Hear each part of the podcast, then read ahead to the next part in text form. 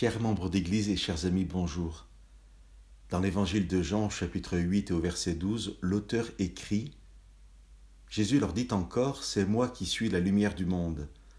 Celui qui me suit ne marchera jamais dans les ténèbres, mais il aura la lumière de la vie. Jésus leur dit encore.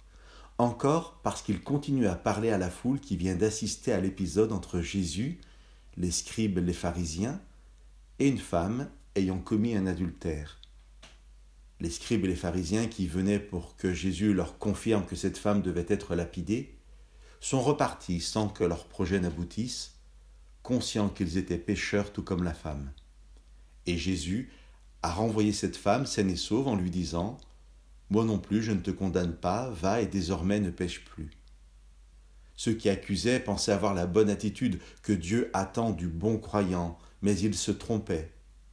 Et Jésus rappelle que lui seul est la lumière du monde qui éclaire véritablement et qui permet d'avoir le bon regard sur toute chose. Les accusateurs de la femme qui se posaient en juge étaient dans les ténèbres parce qu'ils condamnaient. Lorsque Jésus dit à la femme ayant commis un adultère, Va et ne pêche plus, il pose lui aussi un jugement. Mais le jugement de Jésus n'est pas une parole qui condamne, mais une parole qui pose avec amour un juste regard sur une situation qui ne peut pas continuer pour le bien même de la personne qui commet un péché. Jésus dit à la femme, Je te juge coupable d'un acte répréhensible, mais moi qui éclaire toute chose, je t'invite à entrer dans la lumière.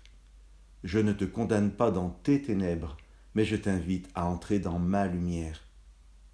C'est parce que Jésus nous assure qu'il ne nous condamne pas que nous devons, à sa lumière, nous laisser juger par lui.